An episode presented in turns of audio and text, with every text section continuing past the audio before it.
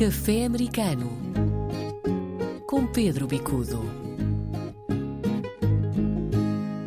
Viva Pedro, bem-vindo a este café americano de novo. Vamos começar pela política imigratória dos Estados Unidos, porque o Sr. Biden tinha posto em causa a famosa Lei 42 e é difícil perceber porque é que não houve avanços nessa matéria nos últimos meses. Não só não houve avanços, como estamos confrontados com uma situação idêntica. Neste momento há uma autêntica avalanche de refugiados da América Central e Sul que se encaminham em direção à fronteira, porque esta semana chega o fim da Lei 42. Uhum.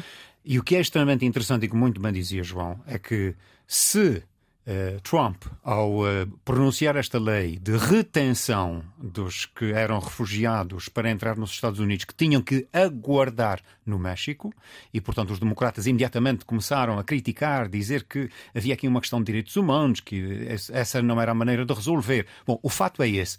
Passaram dois anos e, neste momento, o presidente Biden tem exatamente a mesma política, tem exatamente a mesma incapacidade de resolução e o que se verifica é o seguinte: de facto, os Estados Unidos estão confrontados com uma necessidade urgentíssima de ter uma lei de imigração. Enquanto não houver, e claramente não há neste momento condições para o Congresso chegar a acordo sobre uma lei de imigração, mas é urgente e é necessário porque por um lado, os Estados Unidos são um país de imigrantes e, ao mesmo tempo, não têm tido a capacidade e o bom senso de lidar com a imigração.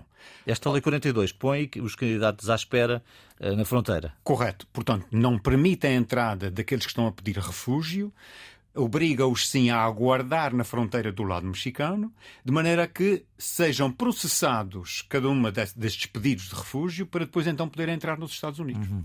Anteriormente eles entravam e aguardavam no, no posto fronteiriço, em áreas, portanto, de, próprias para receber estes refugiados. Uh, há aqui toda uma questão complexa da própria relação entre os Estados Unidos e o México, da própria relação entre os Estados Unidos e a América Central e Sul. Eh, há, há pessoas que no Partido Democrata defendem que as questões têm que ser resolvidas nos países de origem. Corretíssimo. Mas isto pressupõe todo um esforço de cooperação, de desenvolvimento da, da economia, de estabelecimento até de democracia. Mas um dos grandes problemas, João, tem a ver com o narcotráfico um, talvez o maior problema neste momento da América Latina e na relação da América com os Estados Unidos, da América Latina com os Estados Unidos, é exatamente a questão do narcotráfico. É um dos problemas grandes é óbvio que, de um lado, nós temos produtores e do outro lado, nós temos um consumidor, que é os Estados Unidos. Os Estados Unidos não conseguem resolver, nem do ponto de vista interno, da questão de saúde pública, que é, o, que é exatamente o, o acesso e, e, a, e, a, dependência da droga, e, ao mesmo tempo, claro, há aqui interesses que se sobrepõem à própria capacidade dos países, pequenos países, de se organizarem e de se defenderem. Hum.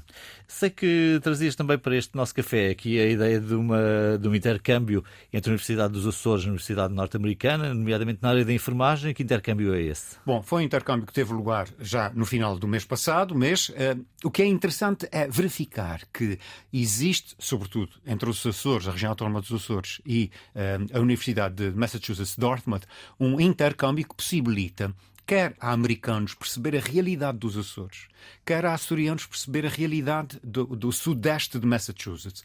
Porquê é que isso é importante? Porque essas são as, maiores, as maiores áreas de concentração de açor-americanos nos Estados Unidos e, ao mesmo tempo, as pessoas que estão a estudar enfermagem nos Estados Unidos vão lidar com um, comunidades que tenham uh, valores culturais, percepções de, inclusivamente de saúde, que estão muito enraizadas em princípios uhum. dos Açores. Portanto, este intercâmbio tem vantagens para ambos os lados e tem, e tem sido um processo que aproxima eh, tanto a Escola Superior de Enfermagem eh, do, da Universidade dos Açores como a, a, própria Universidade de Massachusetts e que inclusivamente tem trazido, eu diria, um muito melhor entendimento para os açorianos do que a América, para os americanos do que é os Açores. Portanto, temos aqui troca de enfermeiros, digamos assim, os norte-americanos vêm para os Açores e vice-versa. É isso? Corretíssimo, João. Portanto, há grupos do, da Universidade de Massachusetts que têm ido aos Açores fazer exatamente a investigação e trabalho de campo, propriamente, estágios até, e a mesma coisa acontece com uh, alunos da, da Escola Superior de Enfermagem da Universidade dos Açores que vêm para os Estados Unidos é extremamente enriquecedor e, inclusive, tem possibilitado o desenvolvimento de uma outra característica interessante. É o desenvolvimento de estudos superiores, até mesmo a nível de doutoramento em enfermagem, em ambas as universidades.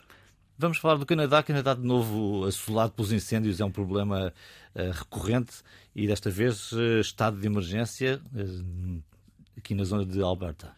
Alberta, cuja capital é Edmonton, portanto é uma província também com, com grande quantidade de uh, imigrantes portugueses, e o que se tem verificado é exatamente uma situação que para nós aqui em Portugal é relativamente, enfim, tristemente comum, que são os grandes incêndios. No caso de Alberta, estes incêndios também têm acontecido eh, fora de controle, embora haja meios aéreos, terrestres. Portanto, há todo um, um envolvimento até do próprio governo, enfim, federal. Uh, Ottawa tem vindo em ajuda uh, de Alberta, mas tem havido autenticamente populações que têm sido deslocadas de emergência. Uh, nós temos, por exemplo, o caso da comunidade de Edmonton e, e, que são cerca de 8 mil pessoas que foram deslocadas e que estão a viver em refúgios. Um, por exemplo, o, Centro de Exposições de Edmonton, neste momento, uh, tem cerca de 5 mil refugiados uh, e, portanto, há tudo aqui um esforço uh, de dar resposta. e a questão é essa, quer dizer, embora seja uma província muito rica, uma província muito organizada e com uma infraestrutura extraordinária, eles estão sujeitos também aos grandes incêndios e, aqui, uhum. felizmente, não se têm causado, não se têm registrado uh, vítimas mortais, mas a destruição do ponto de vista financeiro é incrível, é extraordinário. São milhões e milhões de dólares. E a sugestão da semana? Amy Correia. A sugestão da semana, Amy Correia. Quem é Amy? Amy uh, nasceu em Lakeville, cresceu em Lakeville, é uma cantora eh, de baladas extraordinária, premiada. Uh, ela recebeu três prémios do Independent Music Awards um, ehm, e ultimamente lançou um último trabalho que se chama As We Are. Ela tem um, três álbuns, três grandes álbuns, três grandes trabalhos uh, que eu diria que são fundamentais: o Carnival Love, uh, You Go Your Way, e tem sobretudo uma música que eu acho que é uma delícia. Porquê é que eu escolhi, que se chama The Bike? Porquê é que eu escolhi esta música e Amy neste momento? É porque numa altura em que nós celebramos tanto música internacional, a participação dos portugueses na música internacional, nós temos aqui uma voz americana premiada que é praticamente desconhecida. Lakeville fica o quê? A, um quarto de hora, 20 minutos de New Bedford. Ninguém conhece Amy Correia no lado português. No entanto, há uma cantora reconhecida, premiada uh, nos Estados Unidos e eu creio que Amy merece sem dúvida nenhuma. Ela é uma poeta, ela, ela estudou uh, literatura americana, portanto fez curso superior, e é uma pessoa que tem uma sensibilidade que extravasa a nossa melancolia, o nosso sentir português para o lado americano. E ficamos aqui então com o The Bike, Amy Correia, neste café americano. Voltamos na próxima semana. Um abraço. Haja saúde.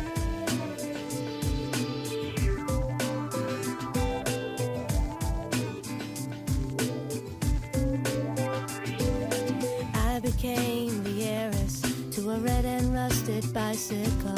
Built like a tank from Sears and Roebuck, circa 1952. It had been entrusted to me by my late great uncle Pat, and I guess he didn't ride it much. Both tires on the back were